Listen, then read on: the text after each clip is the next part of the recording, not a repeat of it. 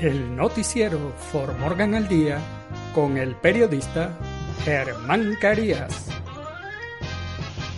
Usted se enterará de noticias, deportes, sucesos, investigación, actualidad. Lo que sucede en Fort Morgan, Colorado y el mundo. De lunes a viernes, en sus dos ediciones a las 12 del mediodía y a las 6 de la tarde, por Juan FM 93.1. El noticiero For Morgan al Día con el periodista Germán Carías. Recuerde, de lunes a viernes, en sus dos ediciones, 12 del mediodía y 6 de la tarde, el noticiero For Morgan al Día con el periodista Germán Carías.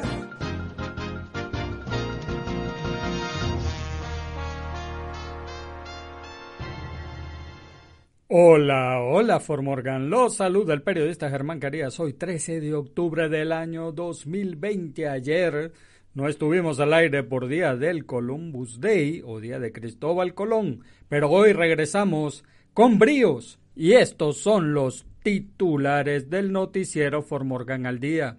El Departamento de Policía de Formorgan arresta a un hombre con dos cargos de explotación sexual a un niño. El Distrito de Conservación de Agua del Norte de Colorado fue galardonado por la Agencia de Protección del Ambiente. Trabajadores del Servicio Postal de Maine reensamblaron una máquina clasificadora de correo que había sido desconectada. El presidente Donald Trump vuelve a atacar al doctor Anthony Fauci con casos de coronavirus de coronavirus en aumento. Hombre armado arrestado por mantener rehenes en un restaurante de Denver. Un hombre sospechoso de conducir un vehículo robado y golpear con el auto a un policía en Grand Junction. En los deportes, Colorado Rapids no jugará los próximos 10 días por coronavirus, anunció la Major League Soccer. Se registran cinco nuevos casos de coronavirus en la Premier League. El Tata Martino no quiere verse sorprendido por Argelia y el Tri de México juega con 11 de lujo y alista cuatro cambios en nuestras secciones. ¿Qué sucede en nuestros países? López Obrador pide insistir a Austria que preste el penacho de Moctezuma para traerlo a México. En Guatemala, Ministerio Público abre investigación por la compra de galletas por 14.6 millones de quetzales que hizo el Mides. ¿Sabía usted qué? ¿Qué hacer en Fort Morgan? Y en el clima, cielo mayormente despejado en Fort Morgan y el noticiero Fort Morgan al día comienza ya. El Departamento de Policía de Fort Morgan arresta a un hombre con dos cargos de explotación sexual a un niño la policía de Fort Morgan, en coordinación con el Distrito Judicial 13, arrestó a Vernon Ivy, de 60 años, de Fort Morgan por nuevos cargos de explotación sexual de un niño. En el proceso de supervisión de la libertad condicional de Ivy de un caso de 2018, el supervisor de libertad condicional indicó a la policía que se encontró pornografía infantil en el teléfono de Ivy. Un detective de la policía de Fort Morgan ayudó a la investigación y obtuvo una orden de arresto contra Ivy relacionada con dos cargos de explotación sexual de un niño y dos cargos de condiciones de fianza. En el momento en que se obtuvo la orden judicial, Ivy estaba detenido en el centro de detención del condado de Morgan por una violación de la libertad condicional. Ivy fue objeto de un caso anterior de explotación sexual de un niño en 2018, una investigación conjunta de la Policía de Fort Morgan y el Departamento de Seguridad Nacional. Cada vez que arrestamos a alguien por cargos relacionados con este tipo de delito contra los niños es molesto y difícil de manejar a nivel personal, dijo el comandante Loren Sharp. Es lamentable que algunas personas continúen con este comportamiento que pone a los niños en riesgo. Continuaremos trabajando diligentemente para llevar ante la justicia a todos los que cometan estos crímenes contra nuestra sociedad. El Distrito de Conservación de Agua del Norte de Colorado fue galardonado por la Agencia de Protección del Ambiente. El Distrito de Conversión de Agua, de Conservación de Agua del Norte de Colorado, ha sido reconocido por la Agencia de Protección Ambiental con el premio al socio promocional del año Water Sense 2020. El premio se otorgó en reconocimiento por la promoción de WaterSense y la eficiencia del agua de la compañía Northern Water en 2019. La junta directiva de la empresa recibió el premio durante su reunión semanal. WaterSense, un programa de asociación voluntaria patrocinado por la Agencia de Protección Ambiental, es tanto una etiqueta para productos eficientes en el uso del agua como un recurso para ayudar a los consumidores a aprender formas de ahorrar agua. Los productos Hogares y programas etiquetados con WaterSense ayudaron a consumidores y empresas a ahorrar 871 mil millones de galones de agua en 2019, junto con la energía utilizada para calentar esa agua y dinero en facturas de servicios públicos. Desde que comenzó el programa en 2006, nuestros socios de WaterSense ha hecho posible que los consumidores y las empresas ahorren más de 4.4 billones de galones de agua y 87 mil millones de dólares en facturas de servicios públicos, dijo Verónica Blett, gerente del programa WaterSense. Nuestros ganadores de premios en particular han hecho todo lo posible para hacer que los ahorros de agua, energía y dinero sean fáciles para los estadounidenses. Northern Water es una de las 28 empresas de servicios públicos, fabricantes, constructores y otras organizaciones reconocidas por la agencia federal el año pasado, Northern Water promovió la eficiencia del agua a través de esfuerzos como el programa de subvenciones para paisajes de eficiencia del agua, los jardines de conservación en Northern Water, consultas sobre la eficiencia del agua y auditorías de riego. Trabajadores del Servicio Postal de Maine reensamblaron una máquina clasificadora de correo que había sido desconectada. Los trabajadores del servicio postal en Maine reensamblaron una máquina clasificadora de correo de alta velocidad que se había desconectado durante el verano en medio de cambios en la política del servicio postal de los Estados Unidos instituidos por el nuevo director general de correos. Según WMTM TV en Poland Spring, Maine y The Associated Press, los trabajadores del Centro de Procesamiento de Correos del Sur de Maine en Scarborough reensamblaron una de las dos máquinas clasificadoras de correo que habían sido desmanteladas en el verano. La máquina reanudó la clasificación de correo el jueves, según WMTM, el American Postal Workers Union presentó a los gerentes de la planta de clasificación para que volvieran a poner la máquina en línea. La otra máquina que se había desmontado este verano se vendió como chatarra. Después de que fue designado para asumir el cargo de director del Servicio Postal de los Estados Unidos en junio, el director general de Correos, Luis DeJoy, un donante republicano desde hace mucho tiempo y partidario del presidente Donald Trump, ordenó varios cambios de política que, según él, harían que el correo funcionara de manera más eficiente. Sin embargo, los trabajadores del correo afirmaron que los cambios ralentizaron significativamente la entrega, incluso para el correo de primera clase. De Joy dijo, más tarde, que el Servicio Postal de Estados Unidos postergaría la implementación de los cambios hasta después del día de las elecciones, pero dijo que la agencia no devolvería las máquinas clasificadoras ya que se habían desconectado. El presidente Donald Trump vuelve a atacar al doctor Anthony Fauci con casos de COVID-19 en aumento. El presidente Donald Trump atacó públicamente al doctor Anthony Fauci, el principal experto de su administración en enfermedades infecciosas, pocos días después de que Fauci criticara la campaña del presidente al tomar una frase de su entrevista en marzo fuera de contexto y usarla en un anuncio de campaña. En realidad, el brazo de lanzamiento de Tony es mucho más preciso que sus pronósticos, tuiteó Trump el lunes, refiriéndose al primer lanzamiento errado de Fauci en el Juego de los Nacionales de Washington a principios de este año. El mensaje de Trump llegó en un tuit que citaba un artículo dominical de CNN en el que Fauci confirmó una campaña reciente de Trump. El anuncio que promociona los esfuerzos de Trump en la lucha contra el COVID-19, incluyen una cita de Fauci durante una entrevista en Fox News. No puedo imaginar que alguien pueda estar haciendo más, dijo Fauci. Aunque no se proporciona una fecha en la cita, la entrevista ocurrió en marzo y fue recortada de un pasaje más largo en el que Fauci elogió a todo el grupo de trabajo sobre el coronavirus de la Casa Blanca.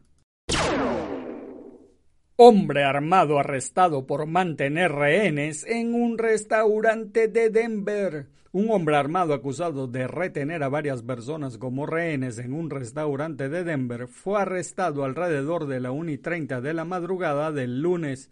El domingo a las 8 y 30 de la noche, Justin Shane McBride, de 46 años, presuntamente secuestró falsamente a varias personas en el restaurante de Pick and the Sprout, ubicado en la 1900 Chestnut Place, en el vecindario Union Station de Denver. McBride llevaba un rifle en un estuche al restaurante, según una declaración de causa probable. Luego, supuestamente, se acercó a la barra y sacó el rifle del estuche. El gerente del restaurante, que se dio cuenta de que esto estaba sucediendo, gritó a los clientes que abandonaran el restaurante. Según la declaración de pausa probable, McBride subió las escaleras cuando la gente huyó del restaurante y los clientes del piso superior se escondieron en el vestuario de los empleados. Mientras subía las escaleras, McBride comió y bebió licor, según la declaración de causa probable.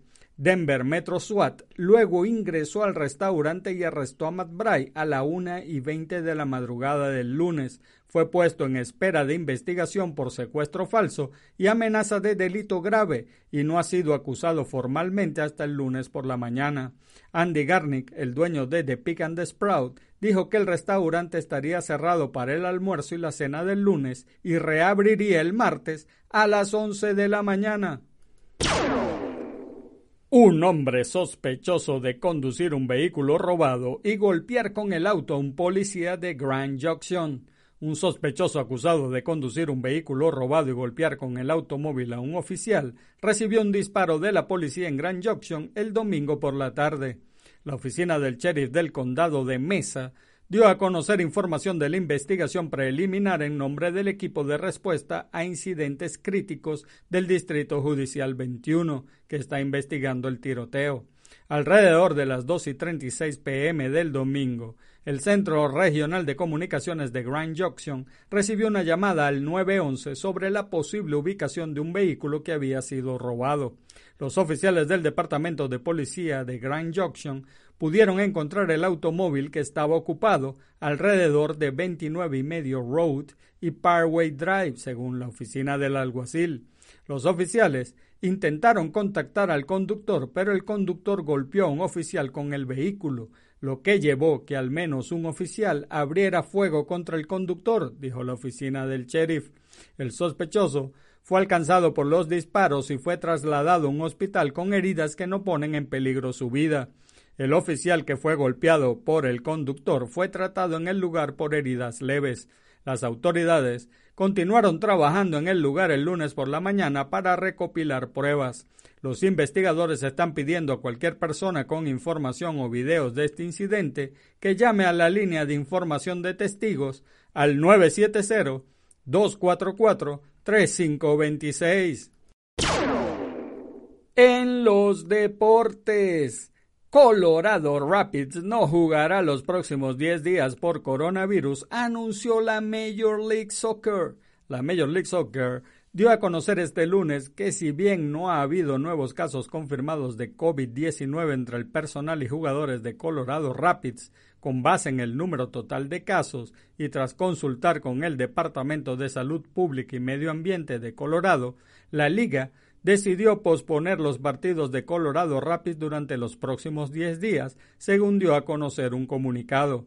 Esta resolución obliga a una modificación del calendario cuyos detalles dará a conocer en los próximos días la Major League Soccer. Aquellas personas que hayan seguido dando negativo en la prueba podrán asistir al entrenamiento del equipo, pero, en el caso contrario, permanecerán en cuarentena mientras el equipo continúa realizando las pruebas. Major League Soccer está evaluando opciones para reprogramar los partidos afectados que incluyen el 14 de octubre ante Seattle Saunders Fútbol Club como visitante, el 18 de octubre contra Real Salt Lake y 21 de octubre contra Sporting Kansas City. El miércoles pasado, Rapid no jugó contra el LA Fútbol Club por los casos positivos de coronavirus registrado y tampoco pudo hacer lo propio el domingo frente al Galaxy. Se registran cinco nuevos casos de coronavirus en la Premier League. La Premier League informó este lunes que cinco personas arrojaron resultados positivos en su última ronda de pruebas de COVID-19 realizada a jugadores y personal la semana pasada.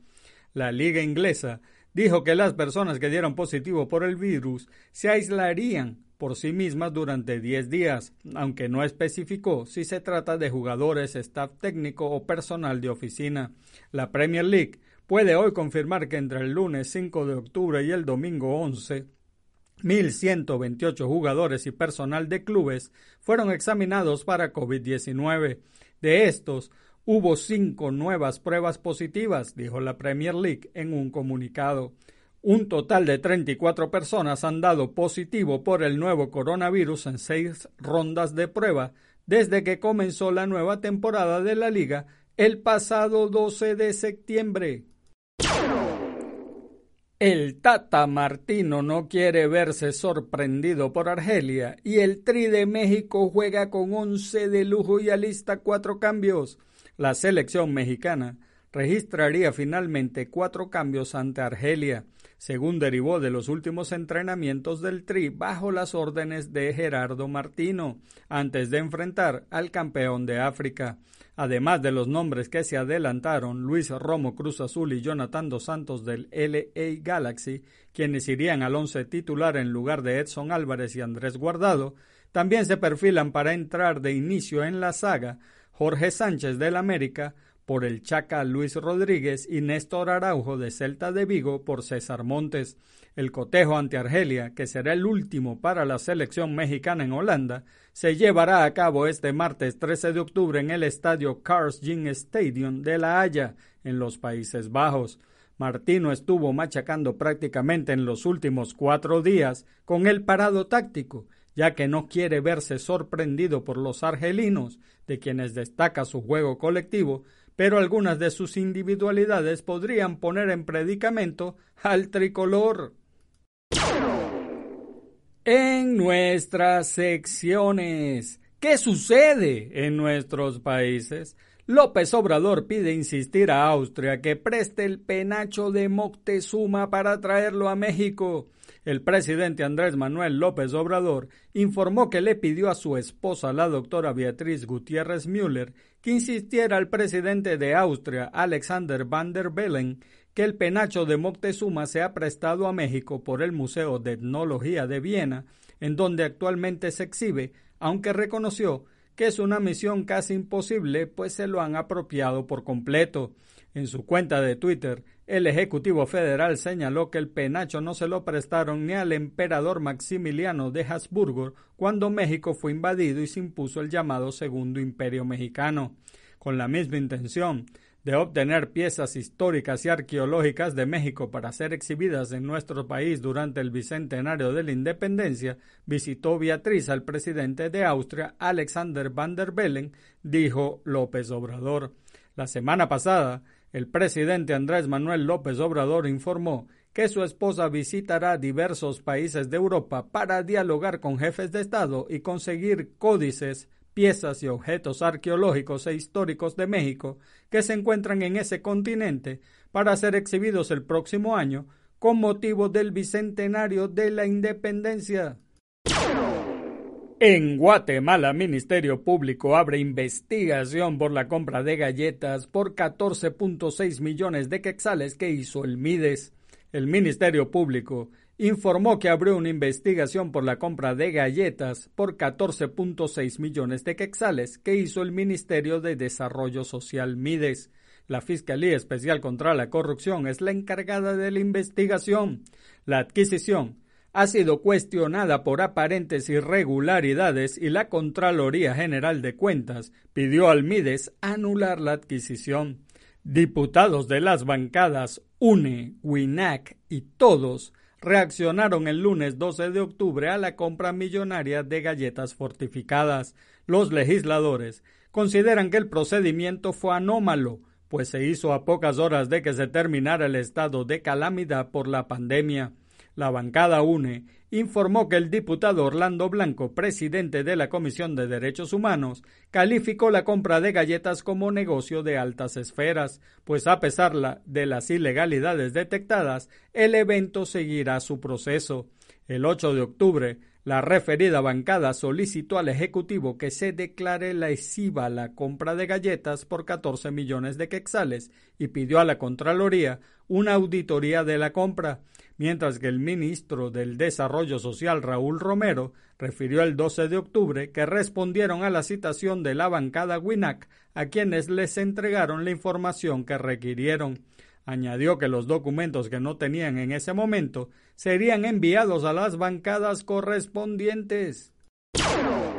¿Sabía usted que el hipo es un problema ligado al sistema nervioso y puede generarse por motivos bien diferentes, como la ingesta de bebidas con gas, cambios súbitos de temperatura, derrame, depresión y hasta neumonía.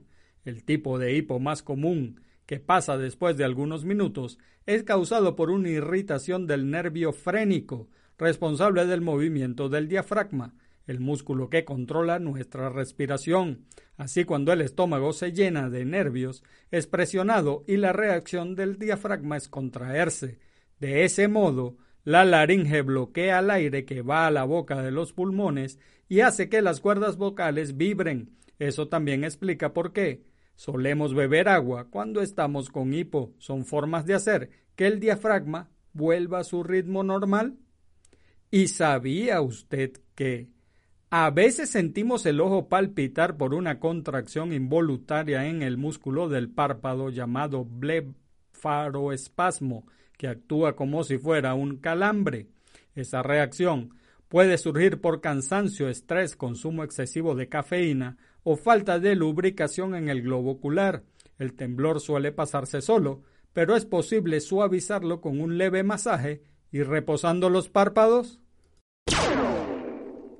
¿Qué hacer en Fort Morgan? Al mediodía, reunión de alcohólicos anónimos del grupo Sober You en Live Fellowship 17723 Morgan County Road 20 de Fort Morgan. Infórmate con al 970-747-8374. A la una de la tarde, reunión del grupo de manualidades en la biblioteca del condado de East Morgan en la 500 Clayton Street de Brush a las 7 de la noche. Reunión de Alcohólicos Anónimos en la 106 East de Kiowa Avenue de Fort Morgan. Infórmate al 970-768-2811. Y a las 7 de la noche, reunión del Comité Central de Demócratas del Condado de Morgan que se llevará a cabo a través de Zoom. Infórmate en la oficina del Partido Demócrata de Fort Morgan. Y en el clima. Cielo mayormente despejado en Fort Morgan en la mañana. Cielo mayormente despejado. La temperatura máxima de 80 grados Fahrenheit. Vientos del este que pasarán a ser del sur, desplazándose a una velocidad de 10 a 15 millas por hora. La probabilidad de lluvia del 0% y la humedad del 24%.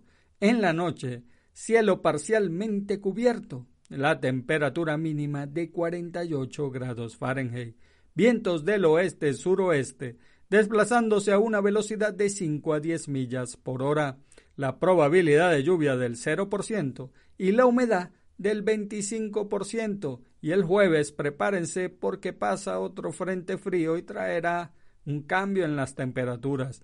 Y amigos de Formorgan, eso es todo por ahora. Hagan bien y no miren a quién, porque los buenos somos mayoría.